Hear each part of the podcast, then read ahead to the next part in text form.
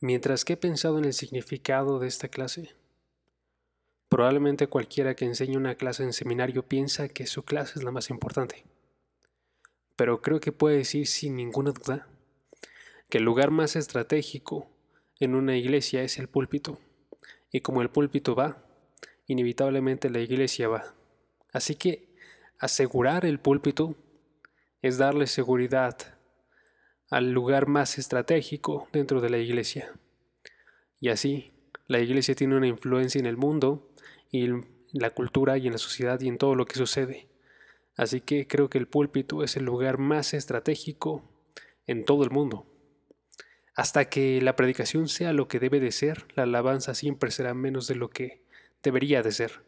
Evangelismo, comunidad, seguir la santidad, el ministerio, todas estas cosas serán menos de lo que deberían de ser cuando la iglesia está débil.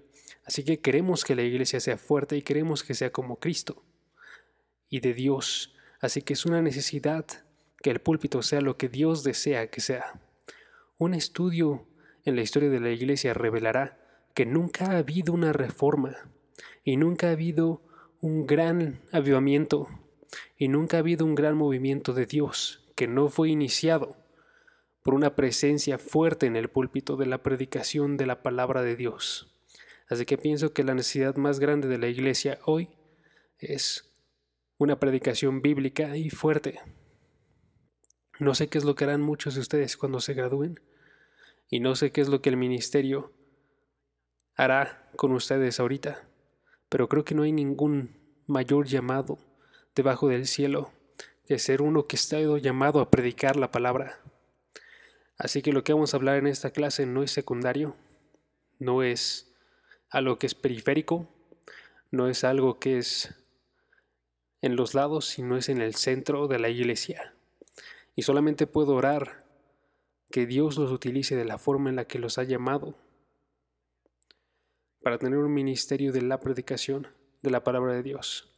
Ha sido dicho que Dios solamente tuvo un hijo y lo hizo un predicador y lo envió en este mundo predicando el Evangelio del reino y el Evangelio de su gracia.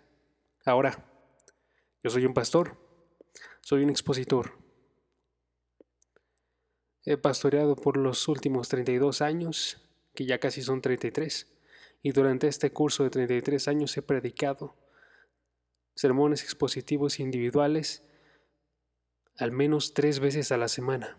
En mi vida ahorita predicaré a veces cinco o seis veces. Y todas esas preparaciones y diferentes sermones los he estado haciendo por un periodo de tiempo y estoy muy comprometido con la predicación expositiva. De hecho, diría con John Stott que si no es expositivo, no es cristiano. Solamente hay una forma de predicación correcta y esa es la predicación expositiva. Así que lo que quiero hacer es Enseñé hace ocho años en el invierno aquí acerca de la predicación en los salmos y es, esto es lo que este libro es y lo que estas notas.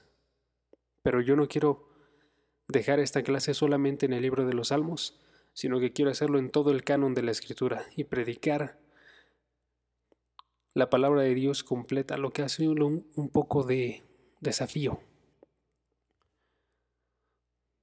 Pero creo que podemos poner nuestros brazos alrededor de esto. Y quiero que se sientan libres de levantar la mano y hacer preguntas e interactuar.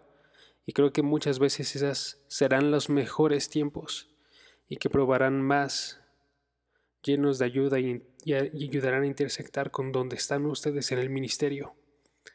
Así que como lo tienen ahorita en sus computadoras, las tres páginas que dicen dónde es que vamos a ir ahorita en la clase, y lo que quiero hacer también es comenzar a estudiar y terminar en el púlpito.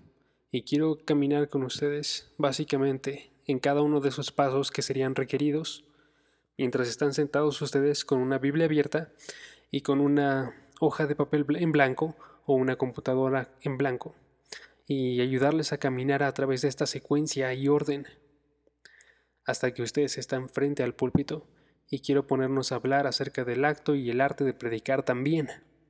Mientras ustedes están parados y están predicando la palabra de Dios, y al final quiero hagan de unas formas para mejorar su predicación. Así que esta clase usualmente es una visión comprensiva de las mecánicas de la predicación, cuáles son los pasos, cuáles son las, este, las etapas del desarrollo y para poder desarrollar y poner junto un sermón expositivo. ¿Qué es lo que llevarías al púlpito? ¿Qué estaría delante de tus ojos mientras tú te levantas a predicar? ¿Qué pondrías en ese documento mientras tú estás levantado y estás predicando? Así que ese es el enfoque. Hay que hacer un pequeño resumen de dónde estamos yendo con estas tres páginas que les he dado acerca de las mecánicas de la predicación. Y digo esto en cinco etapas, cinco etapas, solo para intentar organizar nuestros pensamientos y nuestra mente mientras vamos conduciendo ahorita.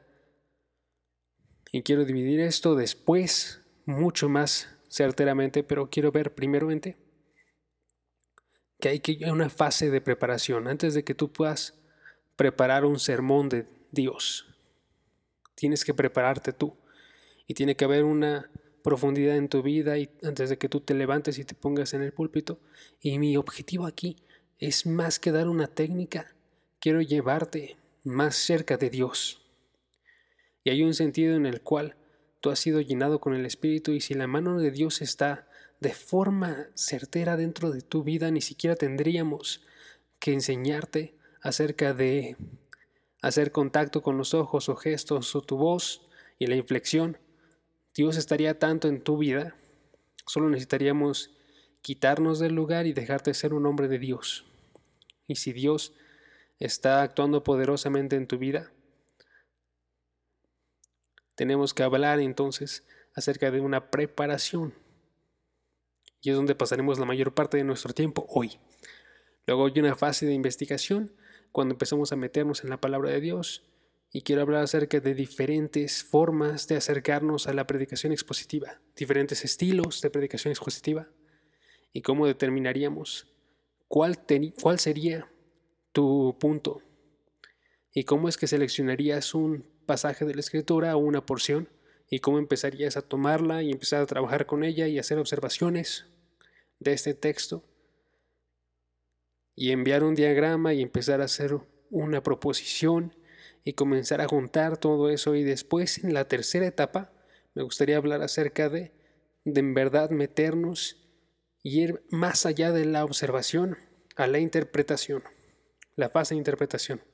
Y sé que has tenido muchas clases y la mayor parte de las frases aquí han sido para meterte en la interpretación.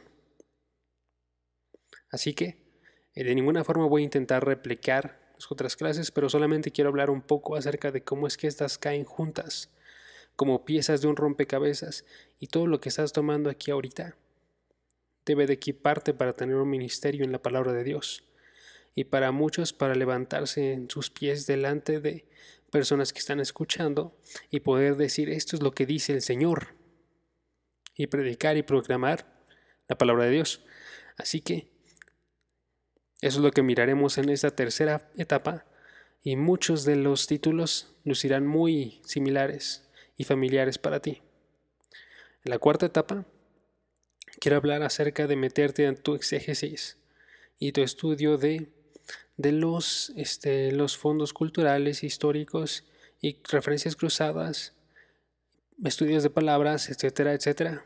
Y cómo es que empiezas a juntar un documento del cual tú vas a predicar y que probablemente llevarás al púlpito o a, una, a dar una clase o donde sea que tú vayas a estar hablando. Y la cuarta etapa es lo que veremos esto. Una construcción de un manuscrito y juntar todo esto, porque cuando tú estés en el púlpito, todo lo que tendrás es una, una Biblia abierta y lo que está en este documento y lo que tú has elegido poner aquí tendrá un efecto muy grande en la forma en la que tú actúes. Para poder llevarte adelante para predicar o te va a detener y te va a amarrar y va a traerte una parálisis. Así que cómo es que ordenas tus notas es muy importante y debería de ser en formas único para cada una de las personas. Y yo tengo un, par de sets de las notas de MacArthur y también tengo un par de las mías y probablemente las veremos para hablar acerca de eso. Comenzando con escribirlo y hasta el final de ponerle un título en el mensaje y estar listos para ir con él. Y ahora en esta etapa final quiero hablar acerca de, después de que tú has escrito, evaluar este documento. Y hacerlo más grande, si tiene que hacer. O tener un, el caso es tener un documento listo para ir a la guerra. Tiene que ser construido, tiene que ser evaluado, tiene que ser metido en tu corazón y en tu mente. Y nunca olvidaré sentarme delante en una predicación de la conferencia de pastores y con MacArthur estábamos hablando acerca de otros predicadores alrededor del país y uno de los hombres en particular no había sido invitado a esta conferencia porque habíamos recibido un comentario que era este. Él no conocía sus manuscritos cuando vino a predicar aquí. En otras palabras, simplemente es como si lo hubiese sacado de sus manuscritos guardados y se hubiese metido a un, a un avión y su mente no estaba saturada con este documento y lo que tenía que poseer su corazón. Y mientras estaba predicando era muy obvio que había una desconexión entre él y su documento. Así que es críticamente importante que tú des un tiempo para internalizar este documento y que mientras predicas otra vez, este documento te ayude a levantarte y lanzarte hacia adelante y que no sea algo que te está deteniendo. Y después quiero hablar acerca de la oración antes de meterte a la predicación y mientras estás en el púlpito. Y creo que podemos tener un buen diálogo y muchas preguntas acerca del hecho de predicar. No hay un hombre en este planeta que no necesita mejorar su forma de predicar. Y así hasta después de predicar acerca de cómo interactuar después con las personas, las conversaciones que van a tener después de la predicación, un poco después, tres minutos, cinco minutos después de la predicación. Y después, finalmente, cómo mejorar su entrega. Eso es lo que vamos a estar viendo en esta clase. Y mi deseo es que desde esta clase se levanten una generación de predicadores que no sean los únicos predicadores en el mundo, pero que sean una contribución a lo que está haciendo Dios en el mundo.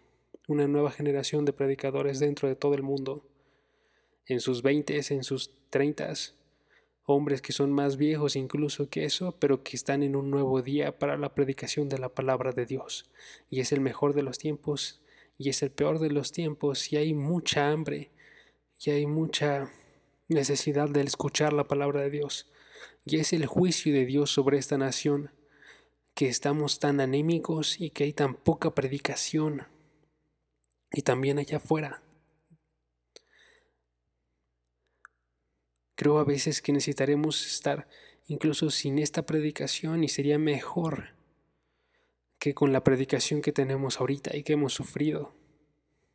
Así que oro que de esta clase Dios levante un ejército de hombres que vayan a predicar y a sostener la palabra de Dios. Y me doy cuenta que algunos de ustedes serán profesores, algunos serán consejeros, algunos serán estarán en un lugar de apoyo o algunos otros serán pastores y estarán en el centro. Pero que puedan vivir y morir por la predicación de la palabra.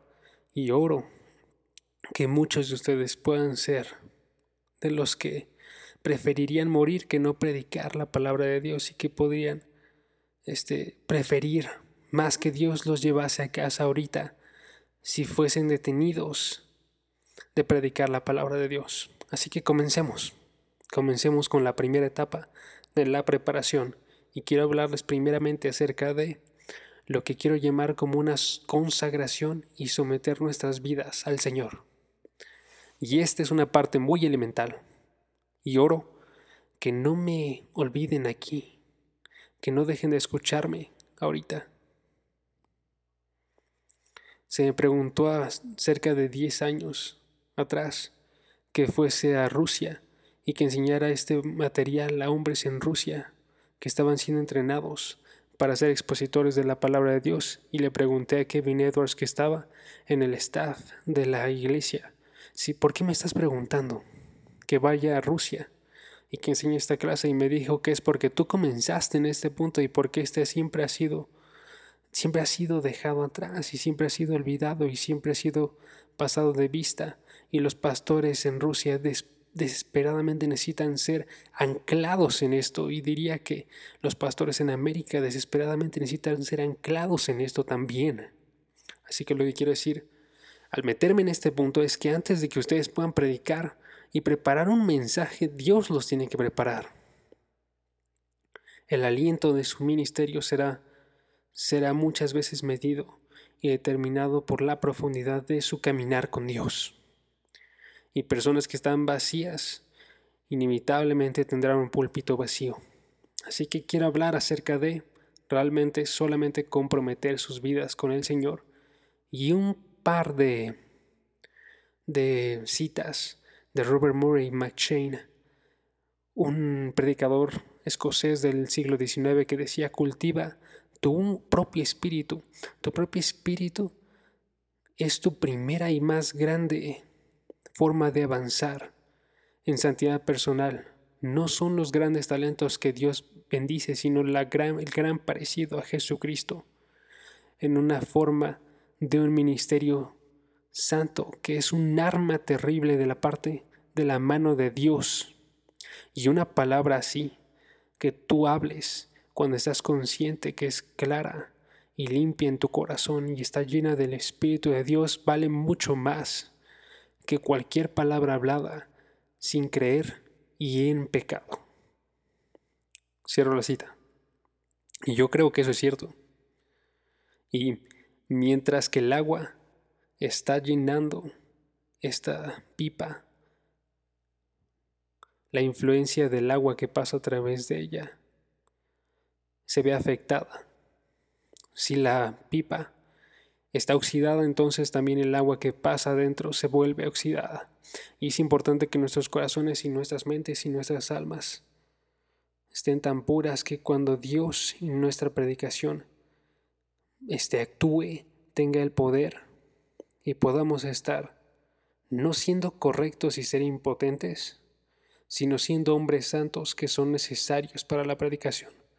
Spurgeon dijo que sería muy vano para mí llenar mi librería si dejo de ver la cultura de mí mismo, porque los libros son solamente remotamente el instrumento de mi llamado, pero mi propio espíritu y mi alma y mi cuerpo son la maquinaria para este servicio sagrado. Mis facultades espirituales y mi vida interna son las armas de guerra Cierro la cita. Así que más cuando, que cuando van ustedes a la librería tienen que estar a solas con Dios y tienen que estar en oración y en su palabra y tienen que ser unos que están consagrados al Señor. Y esto comienza obviamente en estar convertidos. No puede haber algo más básico que tengamos enfrente de nosotros, pero déjame decirte esto habían sucedido hace unos años cuando estaba predicando en la iglesia un miércoles en la noche. Y se me pidió predicar acerca de Jonathan Edwards y llevé un mensaje acerca de Jonathan Edwards y recuerdo que una semana después un estudiante de aquí, del seminario, me contactó y me dijo que fue convertido a Cristo en esa noche.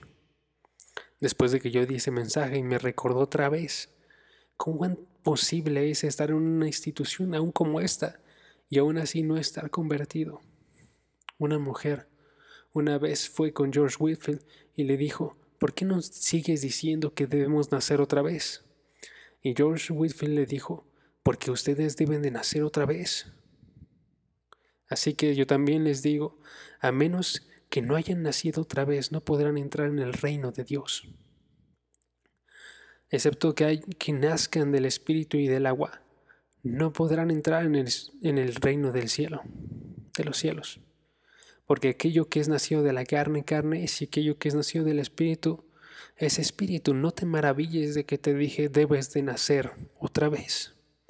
Así que confío que ustedes han sido nacidos otra vez. Quiero confiar que ustedes han nacido otra vez. Di una conferencia el año pasado en San Francisco y recibí un email también de un pastor que dijo que fue convertido también esa noche mientras estaba hablando acerca de la predicación. Así que sé que hay hombres, pastores, que tienen un cierto grado de afección para las cosas espirituales, pero que nunca han sido convertidos personalmente en sus corazones.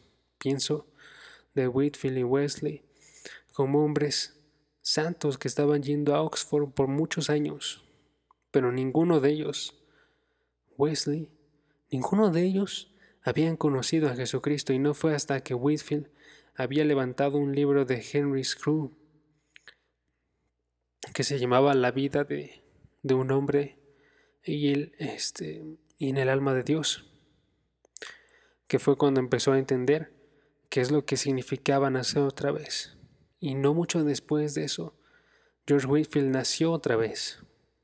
Y acepto que tengas la vida de Dios en ti.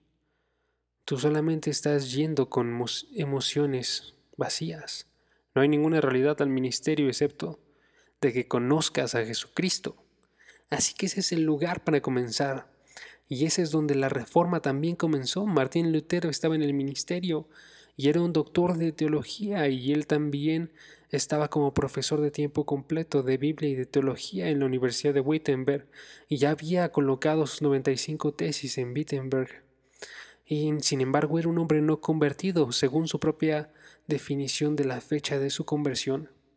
No fue hasta dos años después de que él había puesto esas 95 tesis, que dijo que tuvo una, una experiencia de torre donde fue como si las, las puertas del paraíso se hubiesen abierto delante de él y fue como si hubiese nacido otra vez. Así que ese sería lo primero que les diría a ustedes, que ustedes deben de ser personalmente convertidos y deben de saber que son personalmente convertidos. Si están convertidos pero no lo saben, es como que están conduciendo con un, un carro que no tiene una forma de detenerse y no están llegando a ningún lado. Quizás están yendo en el lugar de conductor, pero no están yendo a ningún lado. Tienen que saber que conocen que ustedes son salvos. Tienen que ser aparte de eso. Segundo, llamados al ministerio del Evangelio. Hay un llamado de parte de Dios que trae a hombres al ministerio del Evangelio. Y yo sé que hay hombres que están en el seminario que es como eh, que esto nada más es lo siguiente que hay que hacer en sus vidas. Esto no funcionó, lo otro no funcionó y estoy en un lugar esperando y estoy buscando algo. Y encuentran su lugar y solamente van al seminario. No, ustedes tienen que saber que Dios ha puesto su mano en sus vidas y que Dios los ha separado y que los ha seleccionado para sí mismo y que los ha llamado para su ministerio y que los ha llamado para su obra. Volé anoche desde Alabama a través de Dallas y, y agarré el libro de Martin Lloyd Jones acerca de predicadores y predicación y empecé a leerlo en el aeroplano y mientras estaba avanzando vi un par de páginas y miren, les voy a decir un par de citas acerca de Lloyd Jones hablando de la del llamado al ministerio. Él dijo,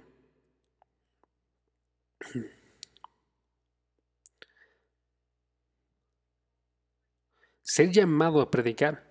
Dijo, esto no es algo que un hombre decide hacer. Lo que sucede en verdad es que él se vuelve consciente de un llamado, un llamado que generalmente comienza en la forma de una conciencia en su propio espíritu y una aclaración de una presión que está dentro de él en su espíritu y algún tipo de, de distorsión en el en el lugar del Espíritu y que su mente es dirigida a la pregunta de predicar.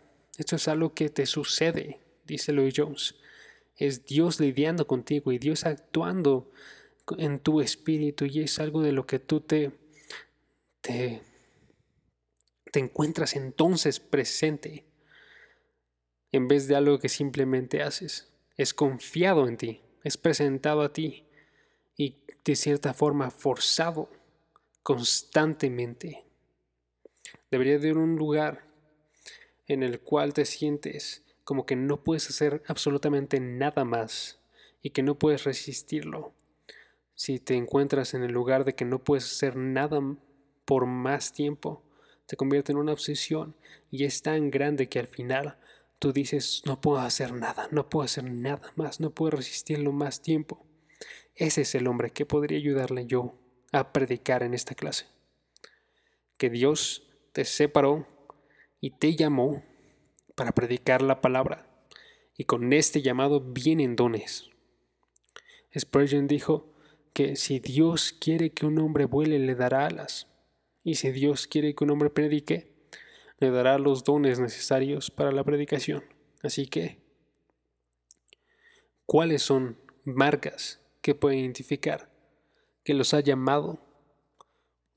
Recomendaría mucho el libro de Spurgeon, este, lecturas a mis estudiantes o discursos a mis estudiantes.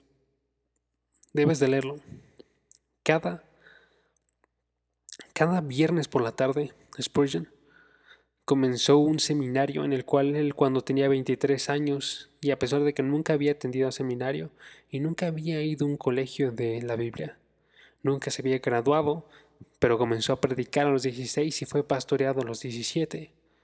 Fue hecho pastor a los 17 y tomó Londres a los 19 y cuando tenía 23 años, él comenzó lo que llamó el Colegio de los Pastores o la Universidad de los Pastores y no era nadie admitido que no estuviese predicando ya, que no estuviese siendo ya un predicador de la palabra de Dios, como un requisito para poder entrar en esta escuela. Y él les decía cada viernes y esas lecturas estuvieron llamadas, este, juntadas para formar este libro. Y en el primero y segundo capítulo de este libro está el llamado al ministerio. Y ahí Spurgeon identifica cuatro marcas distintivas acerca de un llamado al Evangelio y quiero decírtelas a ti ahorita. Las he guardado para que ayuden a mi memoria. Lo primero es una compulsión, una compulsión en tu corazón para hacer el trabajo de Dios y hacerlo de una forma en la cual tú estás completamente dado a ello. Spurgeon lo llamó una un deseo intenso que te absorbe por completo para hacer la obra. Spurgeon dijo que tenía que ser un hambre irresistible y que te llenara, una sed que estuviese activa para predicar la palabra de Dios. Y eso es lo que sale de, de un profundo corazón como el de Pablo cuando decía, maldito sea yo si no predico la palabra. Pablo si no predicase en 1 Corintios dice versículo 9, 16. Eso es lo que dices cuando tú has sido llamado por Dios para predicar la palabra. Maldito sea yo si no predico el Evangelio. Segunda Corintios 4, 13. Nunca olvidaré la forma en la que lo predicó MacArthur en una conferencia para pastores, donde estaba predicando y en este pasaje con poder y con una como una espada estaba diciéndonos en este Segundo de Corintios 4:13. Pablo. Creí, entonces hablé. Que nuestra predicación se está levantando de nuestras convicciones, que si tenemos convicciones es como un fuego en nuestros en nuestros huesos y debe de salir, no simplemente conocerse. Debo de proclamarlo. Debo de llevarlo a las calles. Debo de llevarlo a los mares, y debo decir, yo creo, por eso hablo. Primera Timoteo 3, versículo 1. Es este, palabra fiel es esta, si alguno desea obispado, aspira al obispado, es una buena obra la que desea. Así que la aspiración y el deseo es una parte de conocer que ha sido llamado por Dios para predicar. Que hay una compulsión y con ella viene una compulsión para estudiar la palabra de Dios. Les daré mi eh, corto testimonio acerca de esto. Crecí en una familia muy académica. Mi padre fue un maestro en la escuela médica por muchos años, por 30 años, y mi hermano es un profesor en, otra escuela médica también, un cardiólogo y mi madre también fue valedictorian en su clase, sea, de las primeras, y yo simplemente estaba siendo un jugador de fútbol. Mi papá nunca supo qué hacer conmigo y todo lo que yo quería hacer era jugar fútbol, béisbol, básquetbol, correr, jugar incluso golf, y es lo único que me importaba. Y apenas pasé la preparatoria, apenas pasé a la universidad con una beca y no tenía ningún deseo de estudiar, era estaba haciendo unos estudios en finanzas y la única razón por la que quería hacer eso es porque tenía unos amigos que estaban haciéndolo y no sé que no creo que hubiese leído algún otro libro que fuese sino una revista de deportes o una biografía de fútbol o algo así. Y mi papá me empujaba a estar aprendiendo, pero incluso estaba amenazándome para poder que pudiese estudiar algo. Pero nunca levanté nada hasta el día en que Dios me separó para predicar su palabra. Y cuando Dios, como dijo Martin Lloyd Jones, mientras empezaba a sentir esa extraordinaria presión siendo traída a mi espíritu, fue como si del aire, de ningún lado, de repente se levantase un deseo para que fuese una librería. Nunca había estado en una librería. Ni siquiera sabía cómo estaba ordenada, no sabía qué había en los estantes, solo sabía que cualquiera que estuviese en este libro tenía que conocerlo porque tenía que decirle a las personas qué es lo que decía este libro y no sabía qué decía este libro. No crecí debajo de predicación expositiva, no crecí debajo de personas que estuviesen predicando, pero había un deseo sobrenatural implantado en mí y un hambre y un deseo y una pasión para predicar sus palabras primero, pero dos, que significaba que debía de conocer qué es lo que decía este libro. Así que cuando eventualmente fui al seminario y tuve un diploma, no me podía importar menos que tuviese un diploma. Solo quería saber que estaba equipado para una vida de ministerio. Que tuviese las balas puestas en el barril del arma para que pudiese dispararlas. Y entonces empecé a ser consumido con la lectura. Hace un par de años antes de que mi papá se muriese, él caminó a mi oficina en la iglesia. Mi iglesia pasada, recuerdo que teníamos una, una reunión y me trajeron y me dijeron, pensamos que tú tienes probablemente más libros que nuestro último pastor. Así que tiraron un, una pared, me dieron una oficina doble para poder poner mis libros. Y cuando mi padre entró y miró todos los libros y me miró a mí, dijo, es seguro que hay un Dios en el cielo. Y estaba en serio. Y dijo mi hijo el lector, y no hay ninguna explicación, aparte de Dios dando un deseo, para ser maestros en este libro y para poder estar dentro de este libro. Y eso es lo que Pablo estaba diciéndole a Timoteo en 1 Timoteo 4, versículo 15, cuando estaba diciéndoles que se absorbiese por estas cosas, para que su progreso fuese evidente para todos. Y literalmente en el, en el lenguaje original dice, estate dentro de eso, sé consumido por ello, sé saturado por ello. En la verdad de la palabra de Dios. Así que eso es la primer, el primer marco distintivo. ¿Esto caracteriza tu vida? Es la pregunta aquí. ¿Tienes esa pasión que te lleva y que está dentro de ti, que te está consumiendo para conocer la palabra de Dios? Y no solo para conocerla, sino estás consumido para hacer algo acerca de esto, para predicarlo, para enseñarlo, para ser un heraldo y para ser alguien que no tiene eh, un descanso en su alma hasta que va predicándolo en cada esquina y donde sea que hay personas para decirles la verdad de la palabra de Jesucristo. Spurgeon dijo, esa es la primera marca.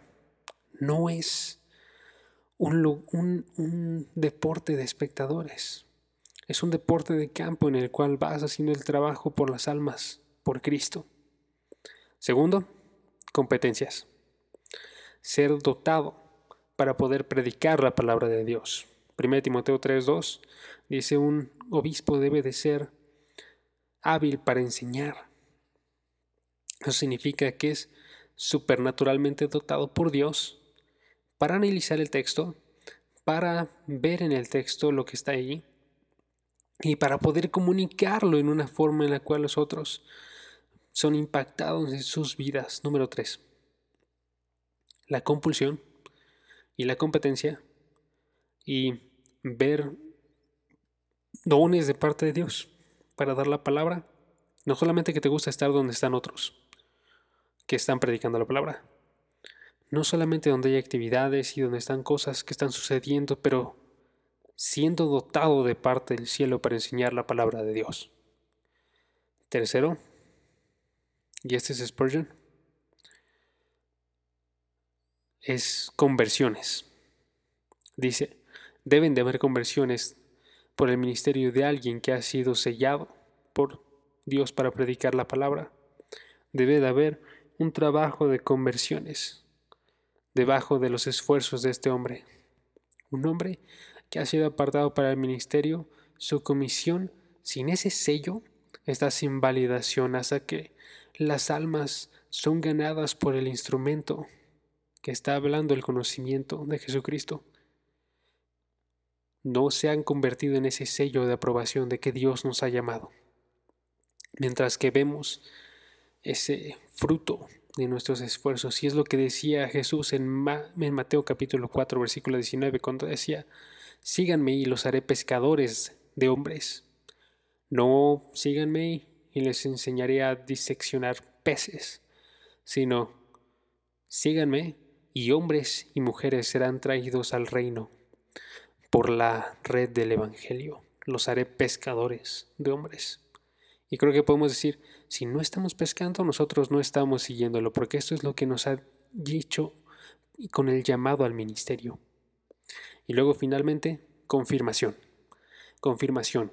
Spurgeon decía que la predicación debe ser aceptable para otras personas de Dios, que la iglesia debe de atraer confirmación y últimamente sería una ordenación y sería dada con un este con el posicionamiento de las manos de los ancianos que están reconociendo que sí, Dios te ha llamado a este ministerio. Lo veo, veo la evidencia. Y Lloyd Jones agregaría uno quinto, que es ser como Cristo, que debe de haber una forma inusual de la espiritualidad de esta persona, que es un sello y una pasión increíble en su alma por Dios y que tiene un efecto purificador y que tú eres uno siendo formado en conformidad a Cristo. Yo pienso que debes de preguntarte, ¿qué es lo que estoy llamado a hacer en esta tierra?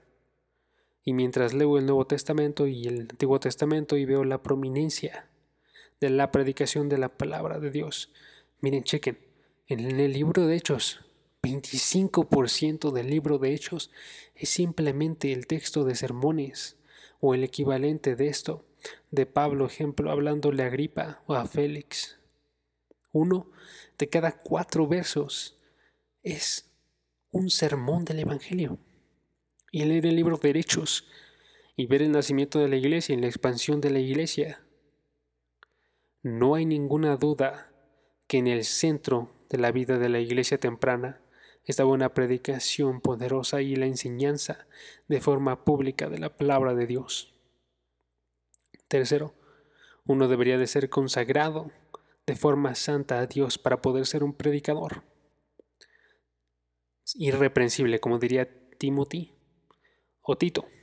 Primera de Corintios 9:27 dice, yo disciplino mi cuerpo y lo hago mi esclavo para que después de predicarle a otros yo no sea descalificado. 1 Timoteo 2.5. Si cualquiera compite como un atleta, él no gana el premio a menos que corra de acuerdo a las reglas. Y la cosa es ver que nosotros estamos corriendo y siendo personas que están en Corinto. Ejemplo, como estaban en los Juegos Olímpicos. Y siendo uno que anunciaría, que está escuchando al, heraldo, que está anunciando a los participantes y luego anunciaría las reglas, Y esta carrera sería corrida y Pablo está diciendo que como un predicador, como un predicador, estaría anunciando, dice Pablo, como un heraldo estas reglas por las que todos van a competir, pero después de anunciar las reglas también debería de meterse y empezar a correr y unirse con los corredores él mismo. Y dice que doble condenación sería que yo anunciase las reglas a otros, pero yo fallara en mantener las mismas reglas que he predicado a otros. Eso es por lo que dice, yo estaría descalificado, sería puesto fuera de la carrera y no sería un predicador del Evangelio si no mantuviese estas reglas. Así que debe de haber en nuestra vida personal ser, estar consagrados a Dios. Yo sé que cuando estaba en sus posiciones y cuando estaba en seminario, que será un desafío para mí. En el sentido que el mundo estaba todavía muy atractivo para mí. Y para poder ponerme a través del seminario y poder pagar las colegiaturas, la única forma en la que podía pensar para pagar todo era para pagar donde vivía y para pagar todo el resto, lo que tenía que pagar, era escribir, escribir revistas. Y escribía para los Dallas Cowboys y escribía para sus propias revistas, para los Texas Rangers, equipos de béisbol, para los Dallas Mavericks, que también me estaban, se estaban acercando conmigo y querían que escribiese en su revista, y etcétera, etcétera, etcétera. Y eso era muy divertido. Antes que ir a, a clase de hebreo, eso era más divertido. Y yo podía hasta, hasta este, entrenar con los Cowboys. Y esto era antes de que estuviesen como campeones del Super Bowl y era muy divertido. Y recuerdo que Tom Landry me había dicho, creo que eso es lo que Dios tiene para ti. Y creo que sería algo muy sencillo, una vida muy sencilla. Y no me había dado cuenta cómo es que mi corazón estaba siendo llevado y seducido por el mundo. Y cómo es que quería estar alrededor de personas poderosas y que estaban en altos perfiles y que eran prestigiosos las situaciones y no hay nada malo con estar en esos lugares. Pero hay, era un pecado para mí, porque Dios me había llamado a predicar. Y Dios no me llamó a solamente estar en cualquier lugar. Así que para mí requería mucho buscar en mi alma y mucho arrepentimiento y mucho estar quemando esos puentes atrás de mí para que me metiese en la carrera que Dios me había llamado a correr. Y todo esto es una parte necesaria de las mecánicas de la predicación. Porque el corazón y el alma y la mente deben de ser separadas y puras y consagradas y dadas a Dios. Porque Dios desea una vasija pura. Y hay muchas cosas más que pueden decirse en este punto, pero quiero darte solamente un par más. Cuatro que sean equipados bíblicamente. Y eso es por lo que están ustedes aquí en el seminario. Y solamente puedo esperar que cualquier clase que ustedes, que ustedes tomen es simplemente para llevarlos al púlpito a predicar la palabra de Dios.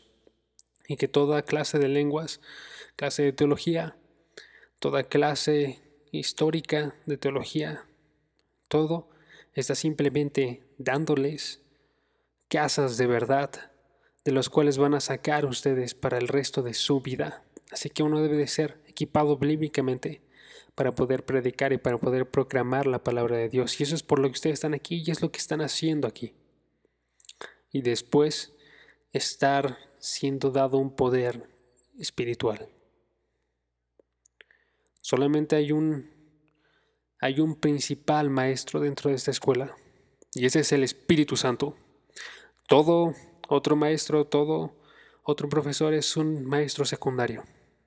Y todo uno de nosotros, cada uno de nosotros debe ser enseñado de forma personal por el maestro principal de esta institución y de toda institución cristiana donde la palabra de Dios está siendo honrada y es Dios el Espíritu Santo. Debemos ser enseñados por Dios y no enseñados por hombres solamente.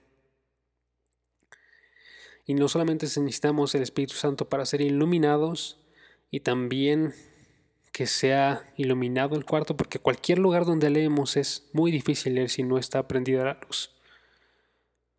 Sin la luz que está dando el Espíritu Santo, pero tiene que estar en nuestra mente y tiene que estar iluminando para poder predicar la palabra de Dios. Y si recuerdan ustedes, Jesús inauguró su ministerio en el río Jordán al ser este, ungido con el Espíritu. Y en un argumento de lo más grande a lo menor, digamos, Jesucristo necesitando ser ungido con el Espíritu Santo, entonces cuánto más nosotros necesitamos desesperadamente el Espíritu Santo que nos enseñe y que nos dé poder para ser ministros de su palabra. Somos como como un como algo eléctrico que está desconectado si no estamos llenos por el Espíritu Santo. Así que el Espíritu debe estar trabajando poderosamente en nuestras vidas, aún en esta clase. Y luego finalmente, la oración. Estaba leyendo el Salmo 119 y el Salmo 119 es en muchas formas un salmo de un predicador, porque es un hombre que no sabemos quién es. Algunos dicen que es David, otros Daniel, otros Erra, pero es un hombre que es un ministro de la palabra y escuchen las palabras que está diciendo en estos versos. Salmo 119, verso 12. Enséñame tus estatutos. Verso 18. Abre mis ojos para que vea cosas hermosas en tu ley. Verso 26 y 27. Enséñame tus estatutos. Hazme entender la forma de tus preceptos. Verso 33 y 34.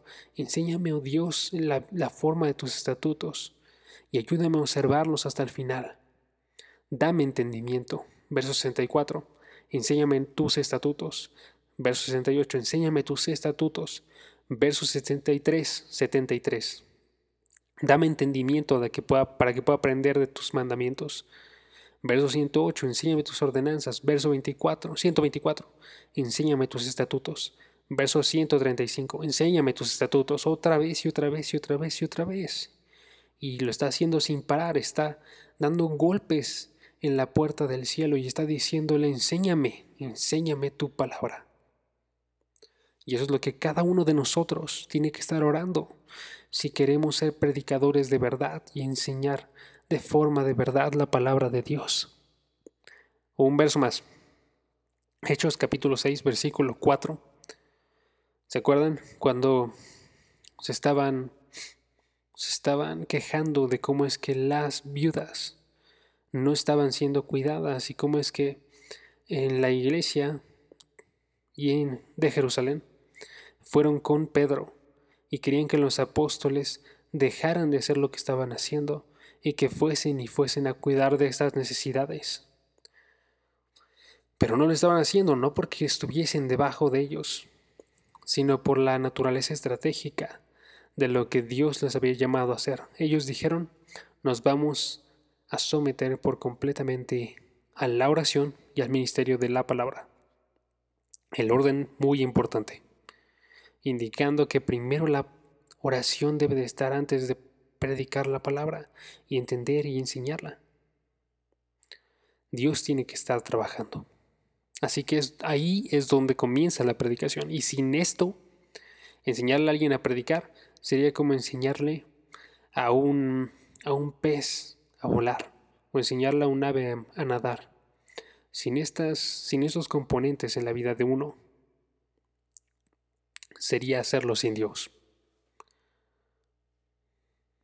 Ahora, después de esto, segundo, quiero ver esta a la, a la fase de la dedicación. Por esto me refiero a estar comprometidos a la predicación expositiva, que estén comprometidos a la predicación expositiva. Quiero hablar un momento de lo que es y lo que significa. Predicación expositiva, expositivo es el adjetivo, predicación es el, es el, el sujeto, y la palabra expositivo entonces está definiendo y describiendo el tipo de predicación de la que estamos hablando. Si todo lo que tú tienes es predicación y no hay ninguna exposición, solamente eres un montón de aire caliente. Y tendrás una iglesia que está que está no convertida y que está vacía. Y del otro lado, si tienes mucha exposición, pero no tienes predicación, tendrás una iglesia de cabezones, una iglesia de estoicos, una iglesia de personas cuyas personalidades han sido nutridas y son personas que están tomando notas y están viendo, pero cuando predicación y exposición se casan juntas, cuando esas dos vienen juntas, es como es como un cerillo y algo para prender el cerillo y hay una explosión. Y la tarea que estamos buscando nosotros en esta clase es predicación expositiva. No estamos hablando acerca de dar clases. No estamos hablando acerca de escribir ensayos. Estamos hablando acerca de predicar y proclamar y ser heraldos bíblicos de la palabra de Dios. Y la palabra expositiva significa entonces explicar, interpretar. Si ustedes buscan la palabra en el diccionario de Oxford, la palabra expositiva lleva la idea de comentario, de siendo de ser una explicación. Es una predicación explicativa. Es poder explicar los textos de la escritura comienza con el texto, se queda con el texto y concluye con el texto. Va donde el texto va, este, dice lo que el texto dice, advierte donde el texto advierte, ofrece lo que texto ofrece. Está cerrada por el suelo de la escritura. ¿Y cómo es presentada? Es presentada con todos los elementos de la predicación del Nuevo Testamento todos los textos de predicación bíblica. Y de ahí es donde sale la proclamación. Levantar la palabra, prender la palabra. Predicación expositiva no es lanzar información.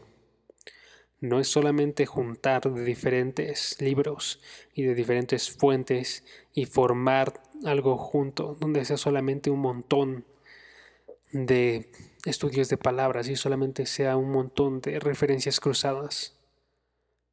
Aún ni siquiera solamente un montón de explicaciones. Eso no es predicación. Eso es solamente enseñanza y toda enseñanza debe de tener predicación. No, toda predicación debe tener enseñanza en su corazón, pero predicación va más allá de la enseñanza porque se levanta en los hombros de la enseñanza y entonces sopla la trompeta y llama a un veredicto. Y entonces las personas deben de decidir qué camino tomarán. Predicación hace un llamado y exhorta y da urgencia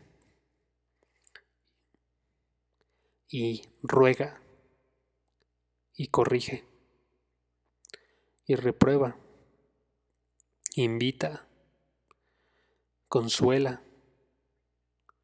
hace todas estas cosas.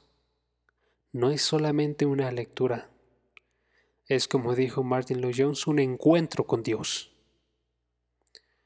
No es solamente encontrar cosas interesantes, aun cuando es importante, no es solamente un montón de títulos es la palabra de Dios llevada en el poder del Espíritu de Dios, que hace grandes demandas a las personas que están escuchando. Así que, mientras hablamos de predicación expositiva, déjame darte cinco marcas. En algunas formas estoy adelantándome, pero déjame decirlas. Primeramente, es una predicación textual, no está empezando con una idea y luego encontrando un verso para ir con ella. No está haciendo eso, sino que todo en este mensaje se origina de la palabra de Dios. Llevada por el texto, es basada en la Biblia está expandiendo este pasaje de la escritura delante de los ojos de las personas. Y el predicador entonces solamente es la boca para la palabra. Solamente es el que entrega las noticias, como un niño que va en su bicicleta, lanzando los periódicos escritos por Dios. Predicación expositiva es enfáticamente no predicar acerca de la Biblia, sino predicar la Biblia. Lo que dice el Señor es, es el alfa y el omega de la predicación expositiva. Comienza la Biblia, termina en la Biblia, y todo lo que sale de la Biblia y, y otras palabras está, sentado en la, está centrado en la Biblia. Lo que separa de una predicación tópica de la predicación expositiva es que la predicación expositiva comienza y continúa con el texto bíblico a través de todo el sermón. En vez de comenzar con una necesidad humana y comenzar con un impulso impetuoso para hacer un sermón, en vez de eso hace una cambia la forma de la acción y la hace ir en reversa. Y entonces un sermón se origina en la exposición de un texto bíblico mismo. Exposición comienza con el texto bíblico y se mantiene con ese texto a través del sermón.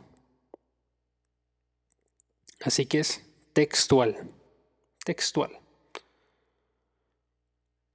Walt Kaiser una vez dio un mensaje en la graduación de un seminario y dijo, los predicadores siempre deberían tener la mano en la Biblia y deberían de mantener la Biblia abierta y su mano y su dedo están apuntando a la Biblia.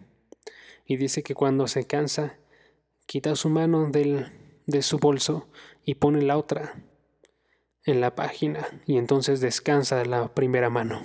Pero siempre tiene que haber una mano apuntando y diciendo el siguiente verso y diciendo qué es lo que dice la Biblia y diciendo esto dice el Señor. J. I. Packer decía que es dejar a los textos hablar. Podemos decirlo de esta forma. El predicador no tiene nada que decir, aparte de la palabra de Dios todo lo que tenemos que decir se encuentra en la palabra de Dios. Porque nuestro compromiso es con la palabra de Dios. Y eso es fundamental, que tengan un compromiso con la palabra de Dios. Creemos que cuando la palabra habla, entonces Dios habla, y Dios necesita hablar y no nosotros. Segundo, es trinitario. Lo que refiere ahí es que involucra a las tres personas de Dios es la Trinidad entera en la exposición bíblica. Está exaltando a Dios, siempre está yendo y magnificando y levantando a Dios. Piper dice, debe de ser una exultación. Todos los expositores deben de estar exaltando la supremacía de Dios y la grandeza de Dios y la gracia de Dios y las glorias de Dios. Sproul dice que la teología propia debe de ser el prisma a, través del cual nosotros estamos predicando. Y vemos toda la vida a través de los atributos de Dios y a través de los decretos de Dios. Y mientras predicamos, abrimos la persona y el personaje y la esencia de Dios. Dios siempre debe ser, primario. Salmo, 100, Salmo 96, versículo 10. Dice que a través de las naciones el Señor reina. Debemos de recordar entonces la apertura del libro de Piper, la supremacía de Dios en la predicación, que dice en una de las primeras páginas, personas están llenas de hambre para la grandeza de Dios, con la grandeza de Dios, pero no dan este, este diagnóstico. La majestuosidad de Dios es una cura no conocida hay más prescripciones en el mercado, pero el beneficio de cualquier otro remedio es muy corto y vacío. Predicación que no tiene el aroma de la grandeza de Dios puede entretener por una temporada, pero no va a tocar el, llorar del alma que está diciendo, enséñame tu gloria. Debe ser una predicación centrada en Cristo, con Cristo preeminente en todas las cosas, especialmente en nuestra predicación Pablo decía, predicamos a Cristo y al crucificado. nos predicamos a nosotros, no a nosotros mismos, sino al Señor Jesucristo, decía Pablo. ¿Qué Señor? Pablo decía que predicaba todo el consejo de Dios, toda área de la teología, pero todas las líneas de esta teología se intersectan en el más grande punto, en la persona y en el trabajo del Señor Jesucristo. Mira el sermón de Pentecostés de, de Pedro. Es una proclamación de Cristo y lee el resto de los sermones dentro del libro de Hechos. Es Cristo crucificado y Cristo enterrado y Cristo levantado y Cristo ascendido y Cristo exaltado y Cristo salvando y Cristo juzgando. Es una proclamación de Cristo que no para, hecha en el poder del Espíritu Santo. Recibirán poder cuando el Espíritu venga y serán mis testigos, decía la palabra. Y entonces les digo que cuando el Espíritu está trabajando de forma más poderosa en nosotros, estamos proclamando a Cristo y estamos siendo testigos de las glorias de Cristo. Y el Espíritu Santo nos está empoderando en esto.